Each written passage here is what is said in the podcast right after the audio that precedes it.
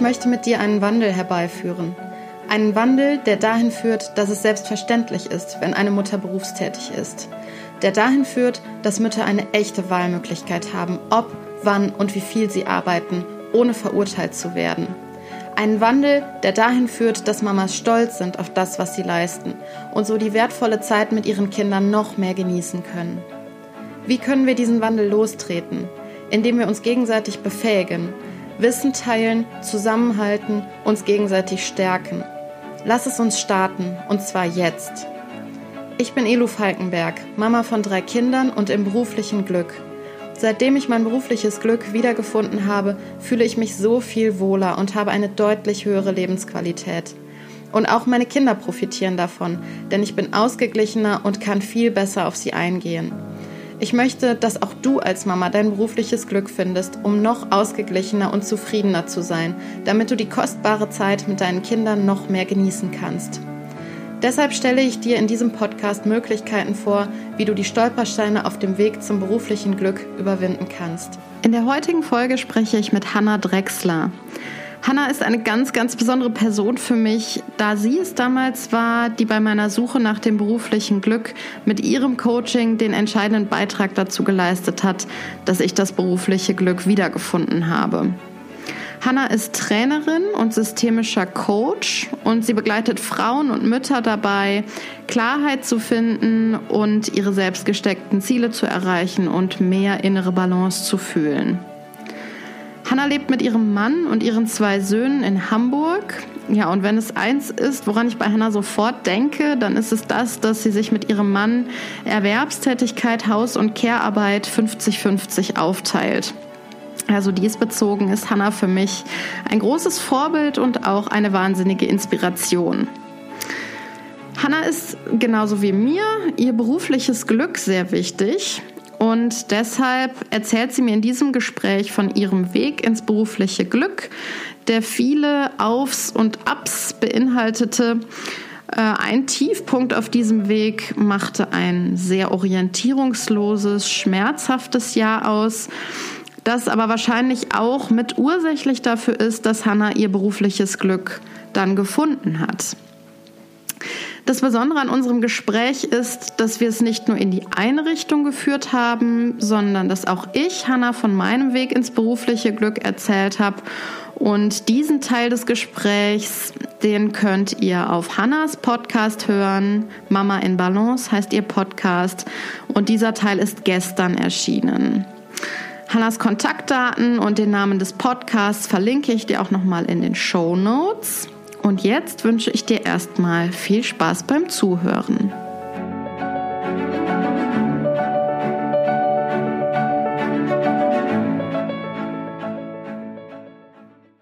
Ja, liebe Hanna, ich freue mich, dass wir heute wieder telefonieren und mhm. eine Podcast-Folge zusammen aufnehmen. Wir haben ja beim letzten Mal schon über mein berufliches Glück gesprochen und Jetzt möchte ich gerne von dir einmal hören, wie das mit deinem beruflichen ähm, Glück ist. Mhm. Also bevor wir dann auf das jetzige berufliche Glück kommen, möchte ich gerne einmal fragen, wie es alles bei dir angefangen hat.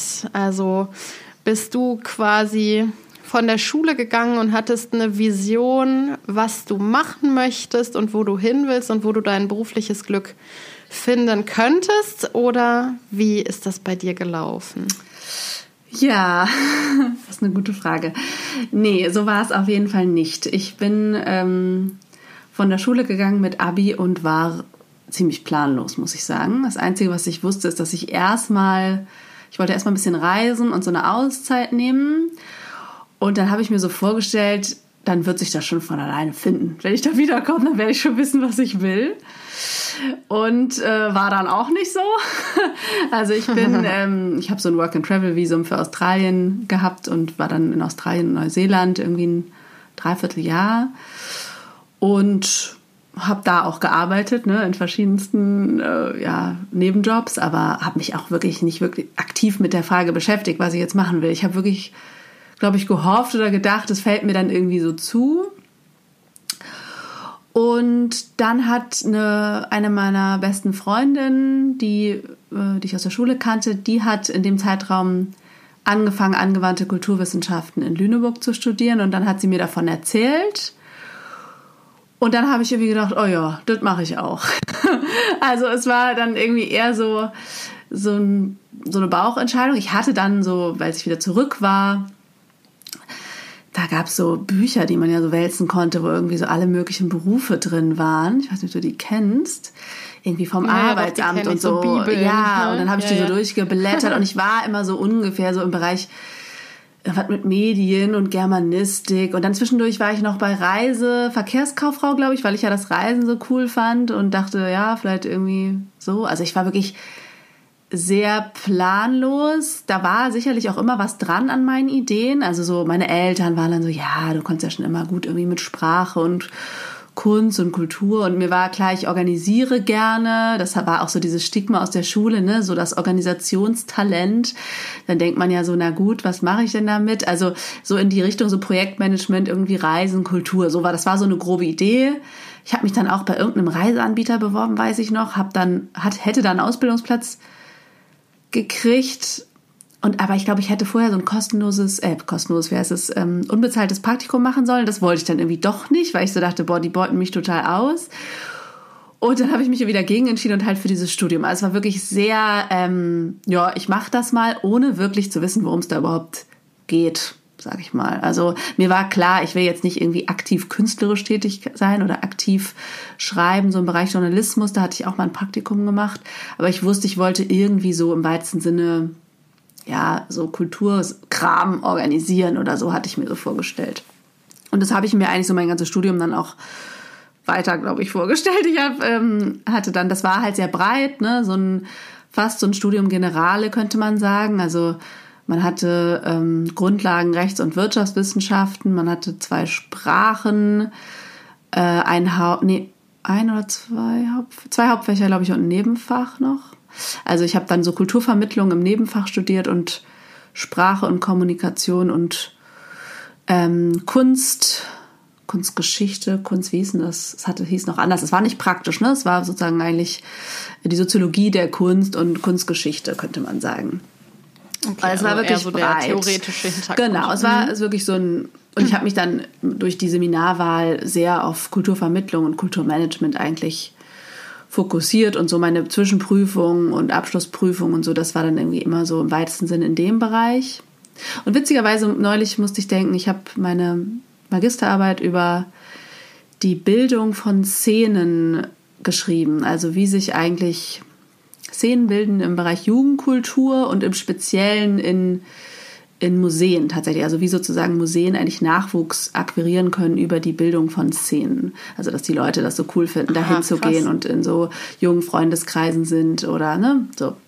Ja, und da habe ich dann so gedacht, es ist interessant, äh, dass dieses also damit habe ich eigentlich ja überhaupt nichts mehr zu tun. Und gleichzeitig ist diese Bildung von Szenen und ähm, wie fühlt man sich eigentlich zugehörig zum Beispiel? Wo das, also dieses Thema, das begegnet mir schon natürlich immer wieder. Also es ist, das ist ja eigentlich ja, auch allgegenwärtig. Genau, super allgegenwärtig, genau.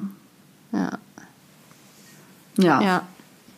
Und was ist dann passiert? Also was hast du dann am Ende deines Studiums gemacht? Wo hattest du ja, dich dann also ich habe ähm, äh, dann schon irgendwie, glaube ich, so mit dem Abschluss des Grundstudiums dann auch gemerkt oder mir bei anderen abgeguckt, dass es eben schon nötig ist, mich ein bisschen zu orientieren oder irgendwie da selber viel zu tun, ne? dass man sonst ohne Kontakte eigentlich aus diesem Studium geht und ja, eher schlechte Karten, glaube ich, hat. Oder nicht schlechte Karten, aber es einfach schwer ist, ne? so irgendwo reinzukommen.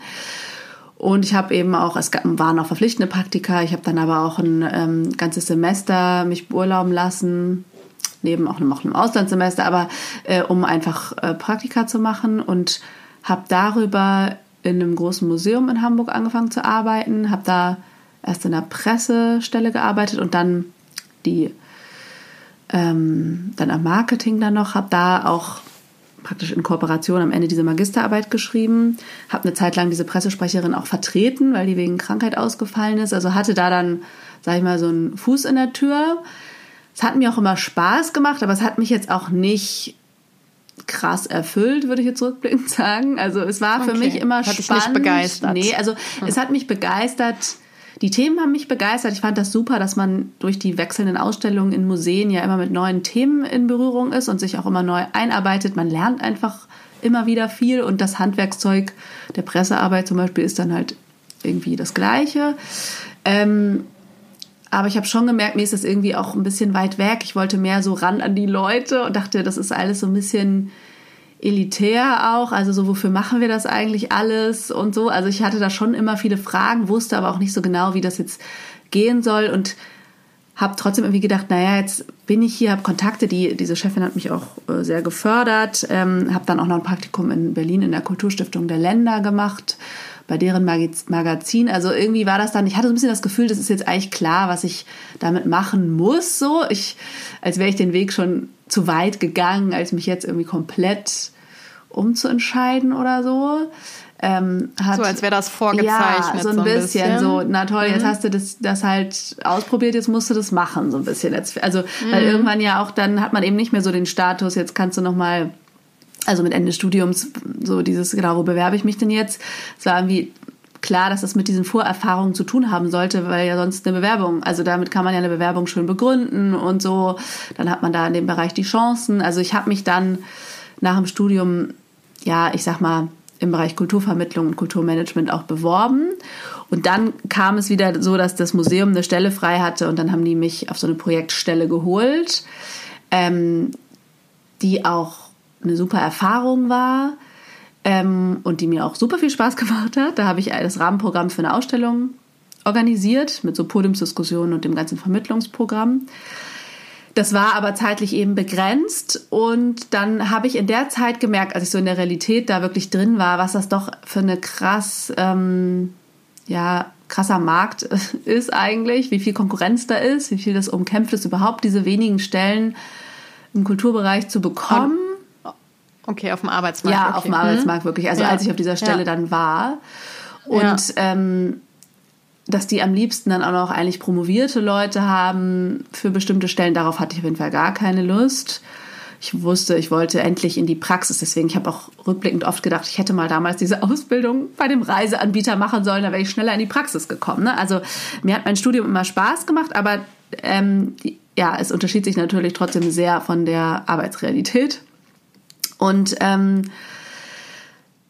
ja, also ich habe da so ein bisschen gemerkt, eigentlich, ich finde das inhaltlich spannend, aber ich will eigentlich mit den Rahmenbedingungen nicht arbeiten. Ich bin nicht bereit, mich da so durchzubeißen und so das so zu überhöhen. Im Kulturbereich werden, ist das oft so ein, also gerade in den in Museen und so ähm, hochkulturellen Einrichtungen, in Anführungsstrichen, da wird sehr äh, unterschieden, was ich auch immer etwas äh, merkwürdig fand ähm, identifiziert man sich eben auch sehr darüber, dass man da so was Wichtiges macht, sage ich mal. Und mir war das, da dachte ich mal so, ach, mir ist das aber gar nicht so wichtig. Ich will einfach Leuten äh, Kultur nahebringen. Und mir ist es völlig egal, so ungefähr, ne, wie das Haus heißt und ähm, so, also mir war dieses Prestige-Ding darum immer so ein bisschen zu viel. Und ich habe auch gemerkt, ich bin auch nicht bereit, irgendwie alle zwei Jahre, also man kriegt da sehr befristete Jobs, muss eigentlich alle zwei Jahre vielleicht auch sogar die Stadt wechseln, nicht nur das Haus. Man muss sich dauernd neu bewerben, irgendwie Netzwerken ohne Ende, damit immer das nächste kommt. Und ich dachte so, boah, das ist mir alles irgendwie, nö, will ich eigentlich gar nicht.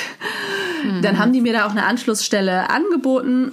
Aber dann war so der erste Bruch. Ich habe dann beschlossen, ich will das eigentlich nicht. Okay. Ich merke, ähm, dann, dann renne ich ja immer fester eigentlich irgendwo rein, wo ich gar nicht so dringend hin will. Und das war wirklich schwer. Für mich war das irgendwie ein großer Punkt zu sagen, ich gestehe mir ein, dass ich das nicht will, obwohl das Umfeld das nicht verstehen kann, dass ich das nicht will. Ne? Dass alle sagen, so nach dem Motto, das ist okay. doch die Chance und wieso willst du das denn nicht? Und ja, dann habe ich mich dagegen entschieden und dann folgte eine ein Jahr fast so der etwas Orientierungslosigkeit, auch großem Unwohlsein, muss ich sagen. Also es war dann schon, es war ein mutiger Schritt, den ich auch nie bereut habe, aber es war dann schon auch blöd, weil dann auch nicht das nächste direkt wartete. Und ja, dann habe ich eigentlich so angefangen, mich bewusst zu orientieren und mich damit auseinanderzusetzen, was ich eigentlich wirklich will. Und wie hast du dann für dein berufliches Glück gesorgt? Wo hast du es gesucht und wo hast du es gefunden? Ähm, ja, also das war schon auch noch ein weiter Weg, muss ich sagen, aber ich bin halt losgegangen. Also ich habe dann auch wieder ja, Zufall, wie auch immer, in diesem Zeitraum entdeckt, dass Rock Your Life, was eine deutschlandweite Mentor, Mentoring-Organisation ist, ähm, die damals noch so in den Kinderschuhen steckte, die hatten, die kannte ich über die Uni, da haben die Mentoren gesucht, weil die bringen eben deutschlandweit Studenten mit Schülern zusammen.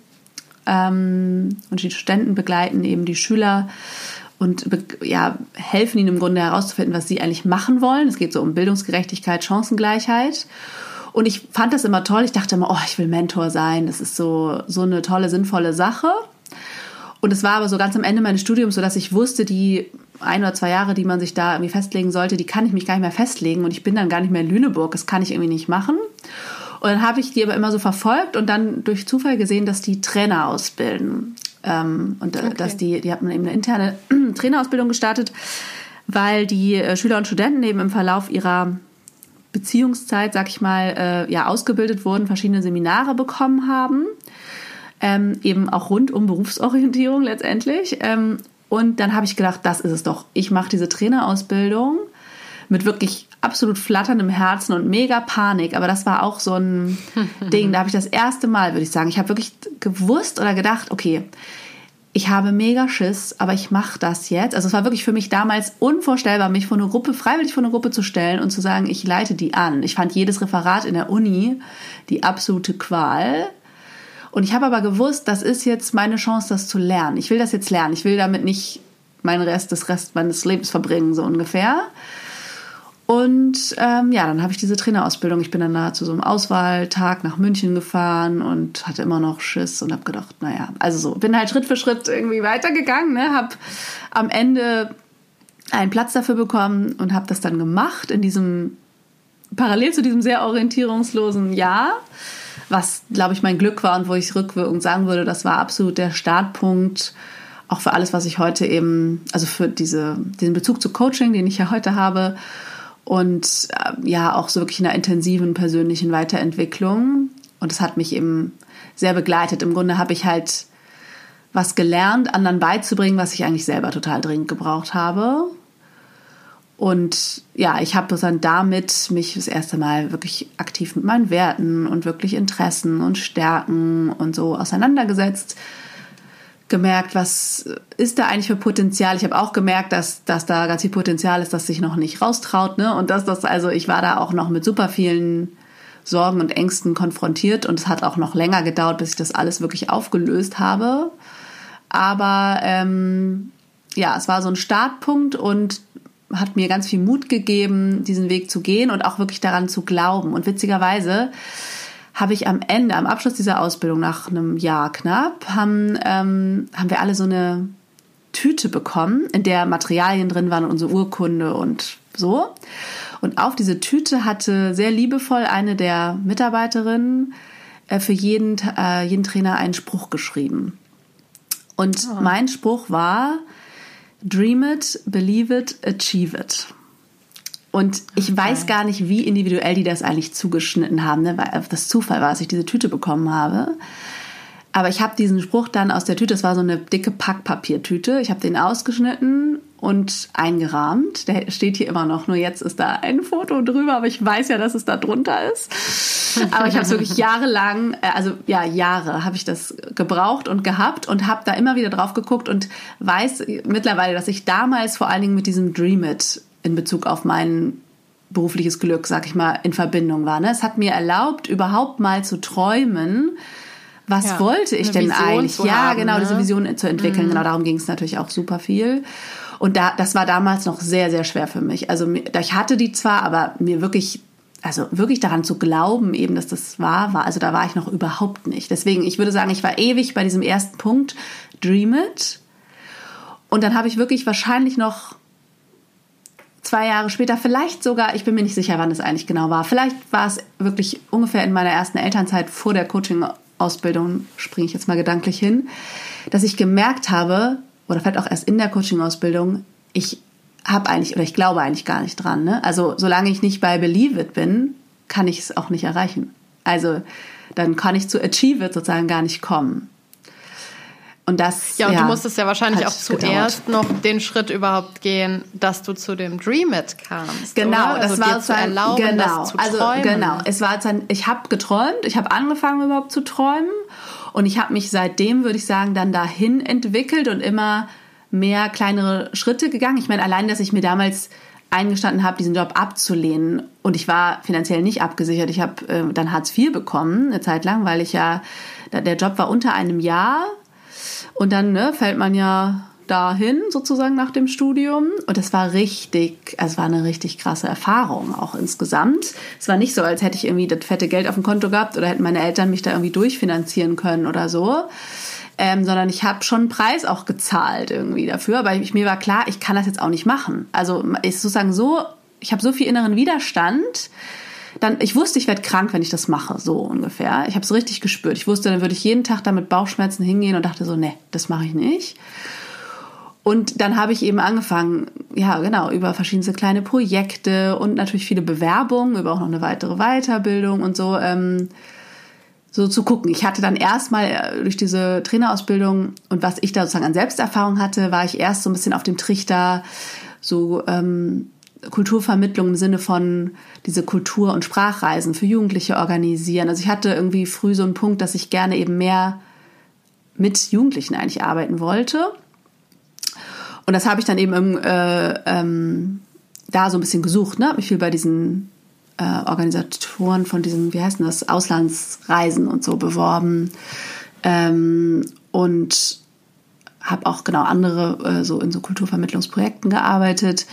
Habe dann, weil das ja viel freiwilligen getragene Arbeit ist, habe ich dann am Ende ähm, in einem Verein angef angefangen, der eben ähm, Freiwilligen vermittelt, Freiwillige vermittelt in Tageseinsätze. Das ist so ein besonderes Programm in Hamburg oder Format in Hamburg, dass man sich für einen Tag in einer Gruppe engagieren kann, um eben Menschen ehrenamtliches Engagement letztendlich nahezubringen und so. Und das war dann letztendlich eigentlich eine Projektmanagementstelle, das, was ich im Museum auch, also sage ich mal, vom Handwerkszeug gemacht hatte, aber mit einem anderen Hintergrund. Und diese Arbeit mit Jugendlichen hatte ich mir dann ja mit Rock Your Life eigentlich beschert. Das habe ich dann immer nebenberuflich gemacht, habe immer 30 Stunden gearbeitet und diese Trainings am Wochenende gegeben. Ähm, und das war ja immer mit Schülern und Studenten. Und ja, dann war ich sehr in diesem Thema Berufsorientierung eben drin und habe dann eigentlich äh, in meiner ersten Elternzeit kam eine Schule auf mich zu, die ähm, eine Stelle frei hatte ähm, im Bereich ähm, Berufsorientierung.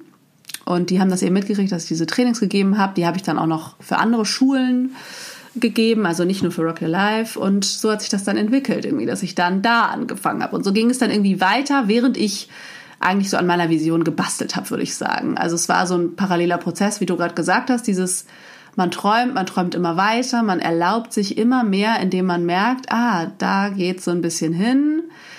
Ähm, das ist ein Element, das gefällt mir. Also ich finde, das gibt es auf verschiedenen Ebenen. Das ist ja erstmal so, Rahmenbedingungen von Arbeit sind halt Kriterien, Inhalte von Arbeit, Art der Tätigkeiten. Also es sind ja ganz viele Spielfelder, auf denen man da justieren kann letztendlich. Und ja. so habe ich es eigentlich gemacht. Ich würde sagen, ich habe praktisch wie auf so einem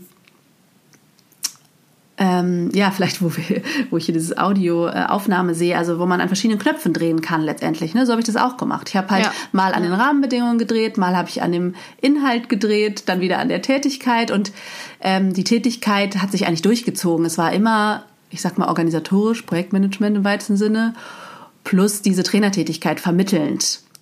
Ähm, und das habe ich dann in der Schule, dann habe ich das Projektmanagement, sag mal, hinten angestellt und dann habe ich mich, äh, sag ich mal, in diese vermittelnde Arbeit komplett gestürzt.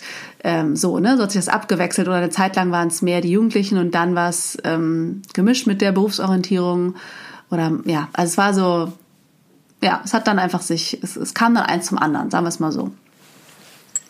Würdest du denn sagen, du hast dein berufliches Glück quasi erst in deiner ersten Elternzeit gefunden oder war es so, dass du zwischendurch immer mal wieder im beruflichen Glück warst und ähm, das dann wieder so ein bisschen abgeschwächt wurde und dass du dann erst wieder an so äh, an verschiedenen Knöpfen drehen musstest, um das dann wieder zu bekommen oder wie würdest du das beschreiben? Ja, äh, ich glaube, so wie ähm, du es eben gesagt hast, das zweite. Also ich hatte das immer wieder. Ich habe sozusagen immer wieder bin ich an einen Punkt gekommen, wo ich dachte, ah cool, das ist es doch oder wahrscheinlich oder so. Das geht doch jetzt hier in die richtige Richtung. Also Ähm, ich war immer wieder beruflich sehr erfüllt. Aber mir war auch immer klar, das ist noch, es geht noch weiter. So, also sozusagen ein Schritt auf dem Weg. Also in diesem Verein mit der Freiwilligenvermittlung zum Beispiel, das war dann ja so zwischen eben diesem Job im Museum und meiner ersten Elternzeit, so zweieinhalb Jahre oder so. Ähm, äh, da war ich super erfüllt, zum Beispiel auch was das Team und die Arbeitsweise betraf. Die Arbeit war total sinnvoll. Ähm, wir haben das halt aufgebaut. Also ich habe auch, genau, was ich schnell gemerkt habe, war, dass ich, dass Selbstbestimmung äh, ein großer Wert ist und das das zum Beispiel konnte ich dann durch alle Jobs weiterentwickeln. Also das war mir dann ne, äh, klar zum Beispiel. Also ich habe immer mehr Erkenntnisse auch darüber gewonnen, was ich so brauche, um ähm, beruflich erfüllt zu sein. Und ich war dann aber, als ich eben das erste Mal in Elternzeit ging, irgendwie da auch, ähm, also in die Tätigkeit, die ich machte, vollkommen reingewachsen. Ich habe dann auch noch ähm, noch ein neues Projekt da angenommen, äh, ehrenamtlich in meiner Elternzeit, weil ich dann nach einem halben Jahr gemerkt habe, oh, mir ist ein bisschen langweilig. Ich könnte nur noch ein bisschen was machen. Und weil das ja ein Verein war, war das dann praktisch. Dann habe ich einfach, ähm, ja, habe ich einfach einen, einen, Tag für die ehrenamtlich gearbeitet. Und äh, war, das war super. Das war, ähm, da ging es um einen anderen Standortaufbau. Ähm, also, ne, so wenn dann eine neue Herausforderung kam, war es auch wieder anders. Aber trotzdem habe ich dann so gemerkt, ähm, also immer wenn so dies, ich dann ja, eigentlich das, was ich lernen wollte, wahrscheinlich gelernt hatte. Oder ich da so ein bisschen, äh, ja, die Stelle voll ausgefüllt habe, dann wurde es mir so ein bisschen langweilig, glaube ich. Dann habe ich gemerkt, jetzt wird es mir zu bequem. Ich möchte jetzt eigentlich eine neue Herausforderung. Ich will wieder wachsen. Ich glaube, ich habe da auch so ein bisschen Blut geleckt mit diesem doch ganz schön Sprung ins sehr kalte Wasser mit der Trainerausbildung. Ähm, das war sicherlich äh, Grenze zur Panikzone damals ähm, und oder sehr weite Lernzone, sagen wir es mal so. Und ähm, dann, das war irgendwie so, dass dann klar war, okay, äh, das brauche ich auch. Das ist halt auch sowas, was ich gelernt habe, dass ich eben eine Arbeit brauche, in der ich immer Neues lerne. Und dann hatte ich aber gedacht, naja, ich mache einfach ähm, diese Coaching-Ausbildung ähm, für die freiberufliche Tätigkeit, die ich ja die ganze Zeit parallel gemacht habe. Ähm, und das hast du dann in der Elternzeit gemacht? Das habe ich im Anschluss gemacht, aber ich dachte, na, dann kombiniere ich das eben mit der mit dem vorigen Job und mache eben noch die Coaching-Ausbildung, habe darin dann ja ein neues Lernfeld und kann das dann eben in die Trainings einbringen, weil das war eigentlich so mein ausschlaggebender Punkt, dass ich dachte, oh, ich möchte mich eigentlich in diesem Trainingsbereich weiterentwickeln ähm, und ähm, genau, das war so der Grund. Und dann war das Zufall. Ich hatte diesen Job in der Schule damals nicht gesucht. Also der, der kam über meine, eine meiner Trainerkolleginnen letztendlich auf mich zu. Wir hatten dann so eine, also die, ursprünglich wurde das an sie herangetragen und dann haben wir eben das als Jobsharing uns beworben.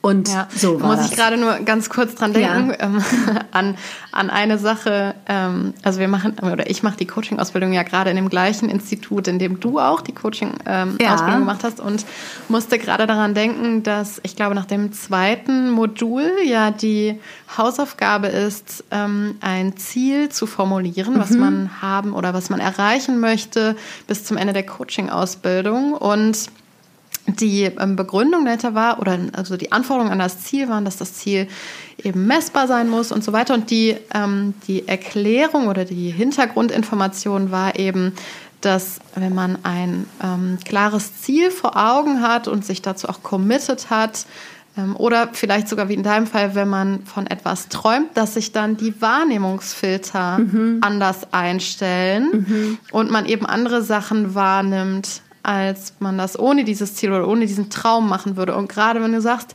ich habe nach dem Job nicht gesucht, aber der ist so ein bisschen zu mir gekommen, mhm. ist das vielleicht auch eine Auswirkung davon, dass du eben eine Vision hattest, ja, oder? Ja, auf jeden Fall. Also ich würde schon sagen, dass ich an dieser Vision immer mehr, immer gearbeitet habe, also eher auf ja, also so Stück für Stück, ne, durch diese verschiedenen Weiterbildungen. Ich habe auch noch andere so Selbsterfahrungstrainingskram, nenne ich es jetzt mal im weitesten Sinne gemacht, äh, wo es immer wieder auch darum ging und es war eher so ein privates Interesse, ne, und ähm, ich habe auch immer so eine Jahresreflexion gemacht und genau, ich hatte irgendwie immer so ein, eine Neuausrichtung, sag ich mal, die sich aber auch nicht so in äußeren Zielen gemessen hat, sondern wirklich eher in dem, wie will ich mich eigentlich fühlen ähm, wo sehe ich mich, wie, wie fühlt sich das dann an, wenn ich ähm, in dieser Erfüllung bin, worüber wir ja in, äh, in dem letzten Gespräch auch schon so gesprochen haben, ne, dass ich, dass ich habe das wirklich sehr übers Gefühl gesteuert und dann einfach gewusst, oh ja, das ist der nächste Schritt. So. Ähm, und ja, wie du sagst, das ist einfach so, dass die Dinge dann kommen, weil die Filter anders da sind und auch, ich glaube, es hat auch viel mit dem Vertrauen zu tun. Und das würde ich halt sagen, das war so, da fing es irgendwann vielleicht an, dass ich immer mehr in dieses Vertrauen gegangen bin. Das ist ja auch, also das Believe it. Das ist halt, also bei mir war es jedenfalls nicht irgendwie so ein Aha-Moment von jetzt auf gleich, sondern ich würde sagen, da bin ich eben auch reingewachsen. Also, oder es hat sich ja entwickelt, dass ich da immer mehr dran glauben konnte und dann, vielleicht dachte ich teilweise jetzt, glaube ich dran und dann kam doch noch wieder irgendwie eine, eine Erkenntnis und hab, ich habe gemerkt, oh, jetzt glaube ich erst da dran, so ungefähr. Ne? Also äh, ich würde sagen, genau diese Coaching-Ausbildung hat definitiv nochmal sehr dazu beigetragen. Da habe ich ja auch nochmal mich, ähm, wie du ja weißt, mit sozusagen der Vision und dem, was ich machen will, auseinandergesetzt. Und auch da war das, was ich jetzt mache, noch überhaupt nicht klar da. Also ich hatte nicht, also ne, diese Vorstellung, wie es jetzt ist, war da nicht sichtbar, sag ich mal. Das war auch mehr wie so ein Gefühl und das war auch ein großer Schritt für mich, ähm, mir da auch nicht so Druck zu machen, dass das so ein, in so einem äußeren Ziel, glaube ich, sich zeigen muss, sondern dass es jetzt erstmal eigentlich so ein innerer Prozess ist, an mich selber zu glauben und an meine Fähigkeiten zu glauben und ähm, an das, was ich kann und da eher so an dem Selbstbewusstsein vielleicht auch. Ähm, das kann ja auch ein Ziel sein. Genau, ne? ja, ja. Also, also mein Ziel, Ziel war damals sein, auch äh, genau so ein, ähm, oh, es wäre jetzt schön, wenn ich das noch wüsste, aber es war irgendwie sowas, ich gehe mit Vertrauen und Leichtigkeit meinen Weg oder sowas in der Richtung. Also ich hatte, ich, es war für mich eher so ein Gesamtgefühl und es, es war jetzt nicht so wichtig, wie das im Außen aussehen würde, sondern mehr, wie es mir dabei gehen würde. Okay. Du hast jetzt ein paar Mal von dem Gefühl gesprochen, nachdem du so ein bisschen agiert hast mhm. und auch so ein bisschen entschieden hast, so ich muss jetzt hier noch an ein paar Knöpfen drehen ähm, für mein berufliches Glück. Wie hat sich oder wie fühlt sich das für dich denn an, wenn alle Regler für den Moment richtig eingestellt sind und du im beruflichen Glück bist? Hm, ja, also auf jeden Fall ein sehr energievolles Gefühl. Also ich ähm, habe dann ja sehr viel Kraft, sehr viel Energie. Ich habe sehr viele Ideen. ich bin einfach sehr zufrieden auch und gehe vor allen Dingen eben sehr gerne zur Arbeit. Ne? Ich meine, ich glaube, es kennt auch jeder oder kennt nicht jeder, aber kennt jeder, ob er gerne dahin geht oder nicht gerne dahin geht. Also ob da wirklich irgendwie so alle Tore offen sind und man da gar nicht also wirklich auch nicht denkt, ach, oh, heute mal nicht oder so, ne? Also dieses, ähm, ja, wirklich so eine, so ein, ja, eine große Energie, würde ich sagen, die Dinge anzugehen, was auch immer das ist, egal welche Arbeit ich so gemacht habe. Das, ähm, und das hat auch dann gar nicht so sehr bei mir mit Tätigkeiten zu tun. Also dann mache ich auch irgendwelche ganz banalen Tätigkeiten, die vielleicht auch dazu gehören, aber jetzt mich überhaupt nicht irgendwie vom Hocker reißen. Die mache ich dann trotzdem total gerne weil ich einfach so diesen Gesamtsinn so sehe und einfach, ähm, ja, weiß, ich arbeite an einer höheren Sache oder so oder etwas, was ich eben total sinnvoll und gut finde und dann mache ich einfach alles, also was dazugehört. Genau, und dann bin ich eben voller Energie ja. und habe auf alles Bock, was da dazugehört. also da muss ich mich schon eher bremsen, auch manchmal, was Arbeit betrifft, tatsächlich. Also dass ich da eben es dann auch nicht übertreibe und ähm, das ist ja auch so, dass ja, sich da nicht zu sehr selbst auszubeuten, finde ich gerade jetzt so in der Selbstständigkeit. Und gleichzeitig ist das eben auch so schön, finde ich, zu merken, dass das gibt mir dann einfach so viel Kraft, auch diese Tätigkeit zu machen. Und ähm, dann ist das ja auch einfach sehr bereichernd.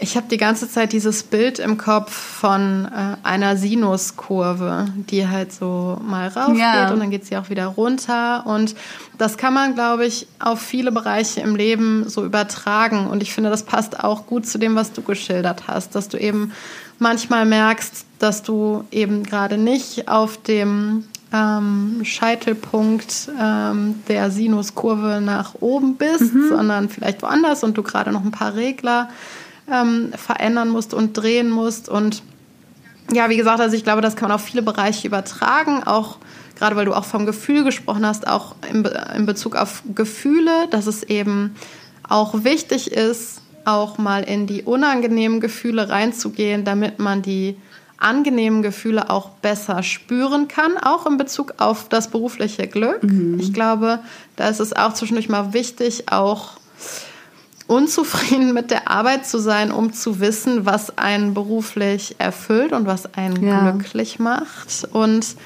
ich stelle mir das immer so vor, wie, also wenn wir halt nicht so eine Sinuskurve hätten, sondern wenn wir einfach also eine, so eine gerade Linie hätten, ohne, ähm, ohne ähm, Schwankungen nach oben und nach unten, dann wäre das ja wie so eine Nulllinie und das stelle ich mir so ein bisschen vor wie Gehirntod. Mhm. Also so ein bisschen ja. halt so, ne, dann passiert halt nichts. Mhm. Und das ist, ja, das ist ja wie Gehirntod eben. Mhm. Und deshalb ist es, glaube ich, ähm, auch gut, das, das so zu akzeptieren, dass es eben auch sein kann, dass man eben manchmal ähm, gerade auf einer Schwankung äh, im unteren Bereich ist mhm. ähm, und dass man es aber eben selber in der Hand hat und das auch ändern kann. Und du hast es ja auch beschrieben, ähm, gerade so in diesem orientierungslosen Jahr, dass du auch Ängste hattest und so. Ja, total. Wie bist du denn dann mit, den, ähm, mit diesen Ängsten umgegangen?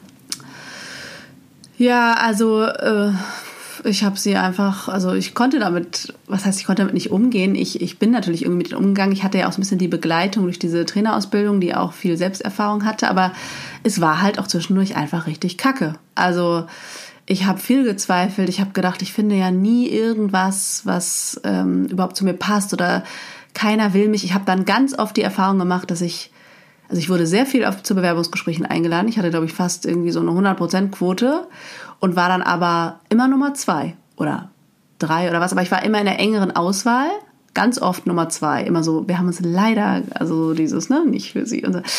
und das war, also es war wirklich immer so, ich, was ist denn da für ein Bild, ne? Das, man steht irgendwie so, ja, kurz davor, dass man denkt, also wieso gehe ich, kann ich dann jetzt nicht durch diese Tür gehen? So, es war irgendwie so ein bisschen, also es hat sich total ähm, gemein oder so angefühlt. Und rückblickend würde ich aber sagen, es hatte auch sehr viel damit zu tun, dass ich eben selber nicht 100% klar war, was ich wollte zu dem Zeitpunkt. Ich konnte, ich habe immer gedacht, das könnte es ja sein, aber so die sollen mir jetzt mal sagen. Also eigentlich wollte ich gewollt werden auch. Und ähm, aber das ist, die können sich ja nicht für dich entscheiden, wenn du, wenn du die nicht willst. Also das ist, glaube ich, auch so ein richtig großes Ding in Bewerbungsprozessen. Die wollen ja auch gewollt werden und die haben, die sitzen halt am längeren Hebel und ähm, selten, es sei denn, man ist eben schon in Strukturen drin. Das war ja auch immer so. Wenn ich irgendwo drin war, wurde ich immer weitergereicht und dann ähm, äh, war das sozusagen kein Problem. Dann, dann wollte ich auch gewollt werden. Also dann, die wollten mich dann. Aber äh, wenn man eben nicht drin ist, und ich wollte, habe in dem Fall mich ja dann dagegen entschieden. Ne? Ich habe ja gesagt, ich will euch nicht und ich will was Neues. Und für was Neues, ähm, glaube ich, muss man das, muss man sehr stark wissen, was man will, um die Menschen überzeugen zu können.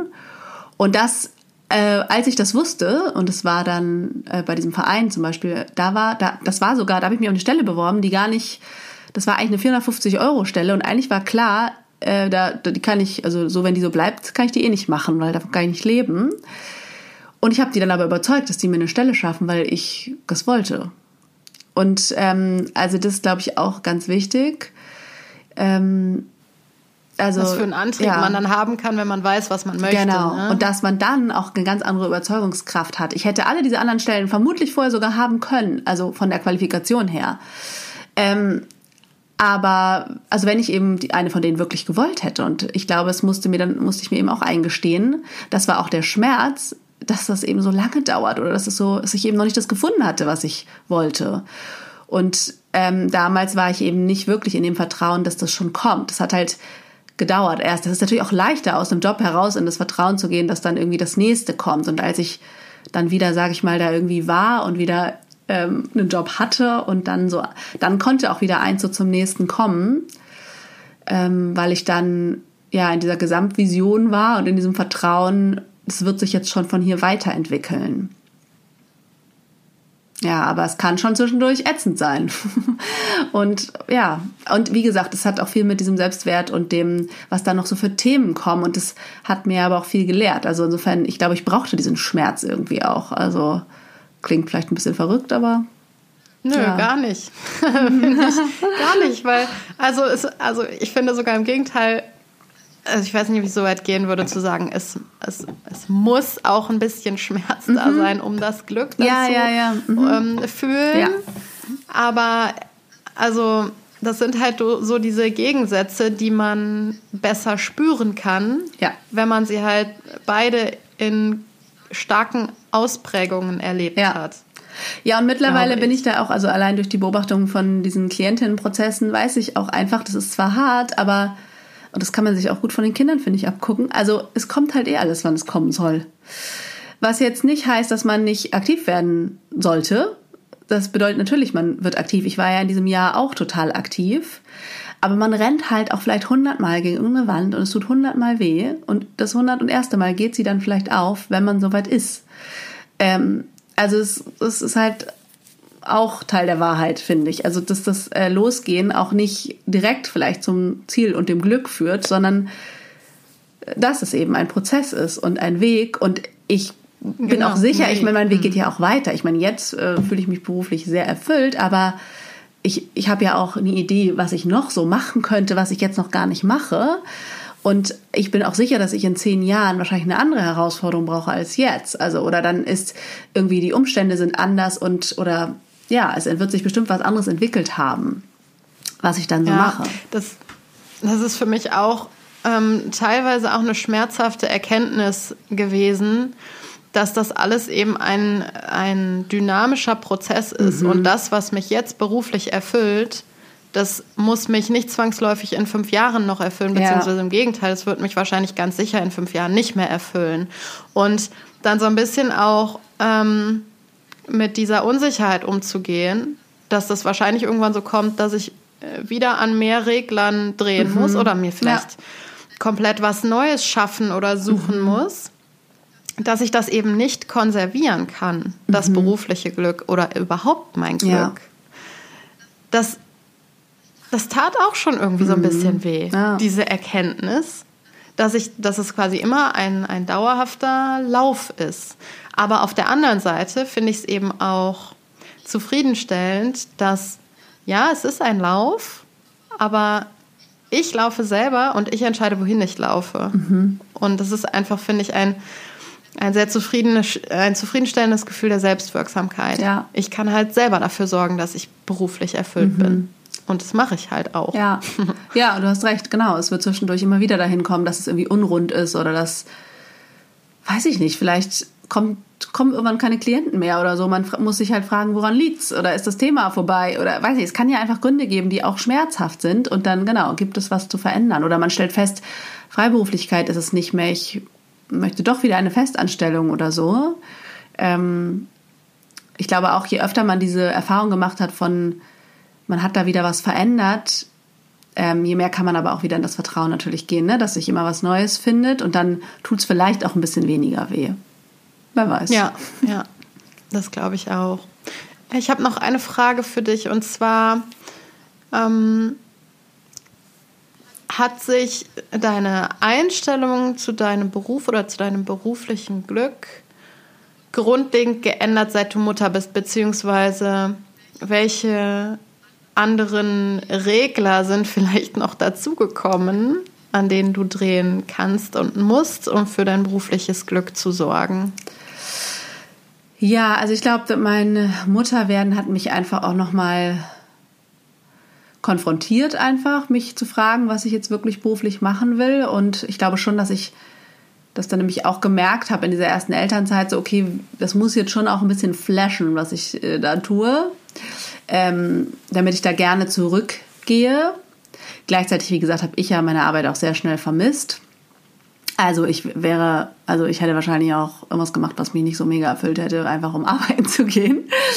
ähm, so, also ich finde, das, das hat so beide Effekte. Ne? Ich glaube, einerseits merkt man vielleicht, wie wertvoll Zeit ist und ähm, ist deswegen nicht mehr so bereit, irgendwie alles zu machen. Und andererseits hat, möchte man vielleicht auch mal was anderes tun als nur Mutter sein und dann tut man das eben auch. Genau. Und ja, auf jeden Fall würde ich sagen, an Reglern ist natürlich, sind so diese Vereinbarkeitsregler dazugekommen, irgendwie Betreuung. Das ist ja auch dein Steckenpferd. Ja, auch noch, absolut. Genau, also so ähm, die Rahmenbedingungen von Arbeit eigentlich. Und das haben, ja, das war bei mir dann auch so, dass ich meinem Mann da ja auch irgendwie früh mit auseinandergesetzt habe, okay, wie viel arbeiten wir eigentlich beide. Das war tatsächlich ja auch irgendwie, da war ich kaum schwanger, noch nicht mal schwanger, äh, wollte ich schon. Und da hatte ich ja noch nicht mal also da war ich ja zufrieden mit meinem aufgehört. Job, aber genau, ich hatte noch nie mal aufgehört und dachte schon so, okay, wie viele Stunden arbeite ich denn dann? Weil was ich halt damals zum Beispiel wusste, ist, dass mir Arbeit wichtig ist und dass ich sehr gerne arbeite und dass da einfach auch noch viel kommen wird. So, das war so, ich wusste, da geht noch richtig was. Und ich wollte das jetzt auch nicht stoppen in dem Moment, ne, wo ich sozusagen eigentlich so gerade Fährte aufgenommen hatte in Richtung berufliches Glück, war mir so klar, nee, ich möchte das jetzt, in Teilzeit reicht mir das irgendwie nicht. Also Teilzeit im Sinne von maximal 20 Stunden. Ich möchte da mehr Zeit haben und ich möchte auch einfach Raum für mich und meine Interessen und so haben. Und äh, genau deswegen haben wir, habe ich das sehr früh angesprochen und wir haben uns ja auf unser 50-50-Modell äh, geeinigt, dass wir beide ja ungefähr gleich viel eben arbeiten und ähm, Kinder betreuen. Und das ist ja auch so ein Regler, an dem wir natürlich seitdem auch immer wieder stellen. So, das ist jetzt auch nicht irgendwie stundenmäßig völlig in Stein gemeißelt und hat ja auch immer mit den Lebensphasen zu tun. Jetzt bin ich ja gerade in so Teilzeit-Elternzeit, könnte man sagen, noch. Äh, und da arbeite ich jetzt ja auch ungefähr 15 Stunden und mein Mann 30. Also sind wir jetzt gerade gar nicht bei 50-50, was Erwerbsarbeit betrifft.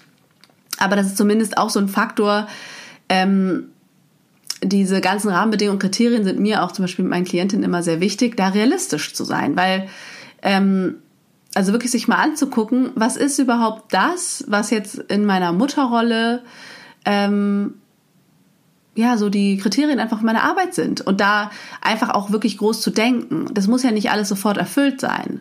Ähm, aber so, wenn man sich alles wünschen könnte, wie viele Stunden möchtest du dann arbeiten? Was möchtest du dann verdienen?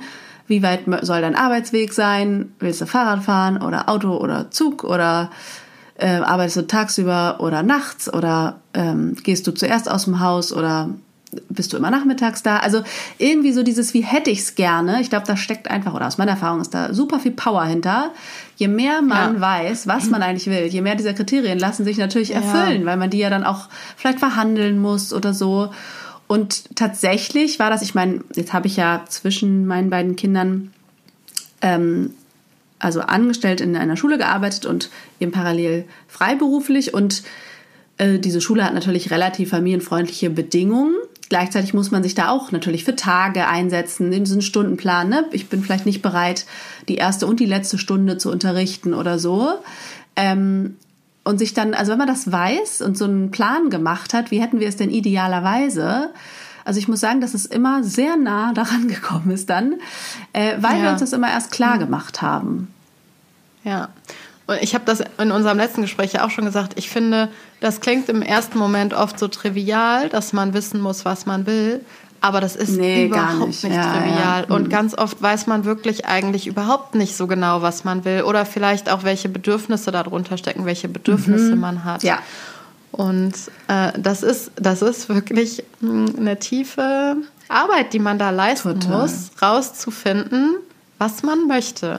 Und sich das auch wirklich zu erlauben. Ich glaube, das ist auch ein großer Punkt für Frauen sowieso.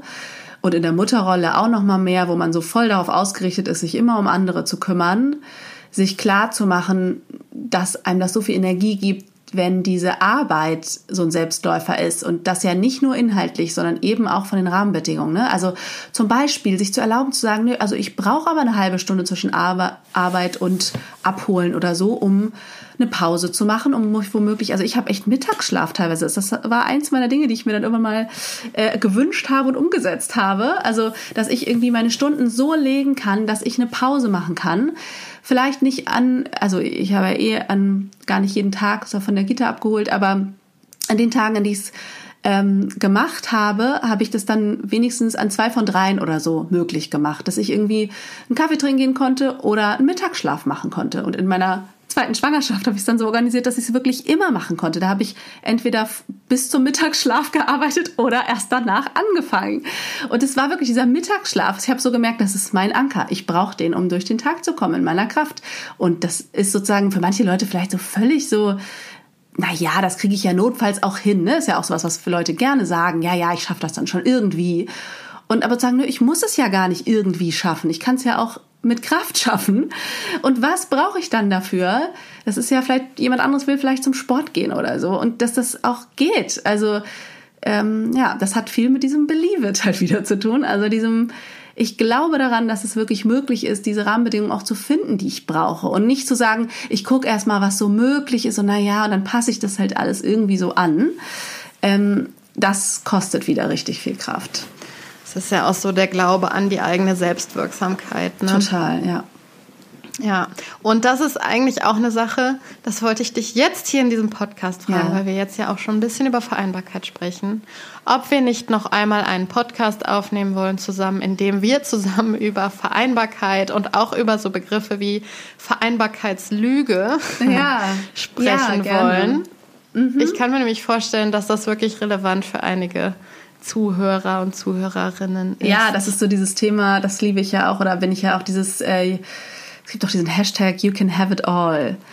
Und ähm, das ja, oder You can't, you can't have it all. Genau, mit beides. Und es gibt ja auch ja. Bücher zur Vereinbarkeit, die heißen Geht alles gar nicht. Und dann gibt es die Bücher, die heißen ja. Alles kein Problem. Und also ja, ich würde jetzt schon genau. mal spoilern, dass äh, beides war es. ja, wahrscheinlich. cool. Freue ich mich drauf. Machen wir. Alles klar. Ja, Hast du noch eine Sache, die du so zusammenfassend sagen würdest, was so dein größtes Learning aus deinem bisherigen Weg ins berufliche Glück ist?